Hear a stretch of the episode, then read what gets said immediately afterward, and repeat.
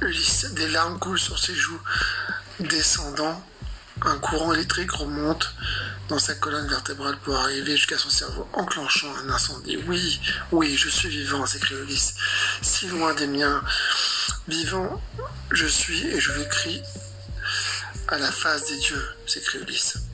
D'un geste, il essuie son visage et se relève pour faire face à son destin. L'envie de vivre est irrésistible chez lui.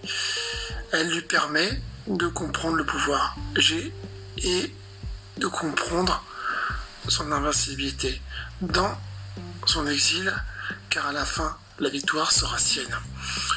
Il possède la meilleure arme du monde, cachée sous sa cage thoracique. Là, le palpitant, est en lui, une grenade. Les dieux ne feront pas plier Ulysse. Je le dis.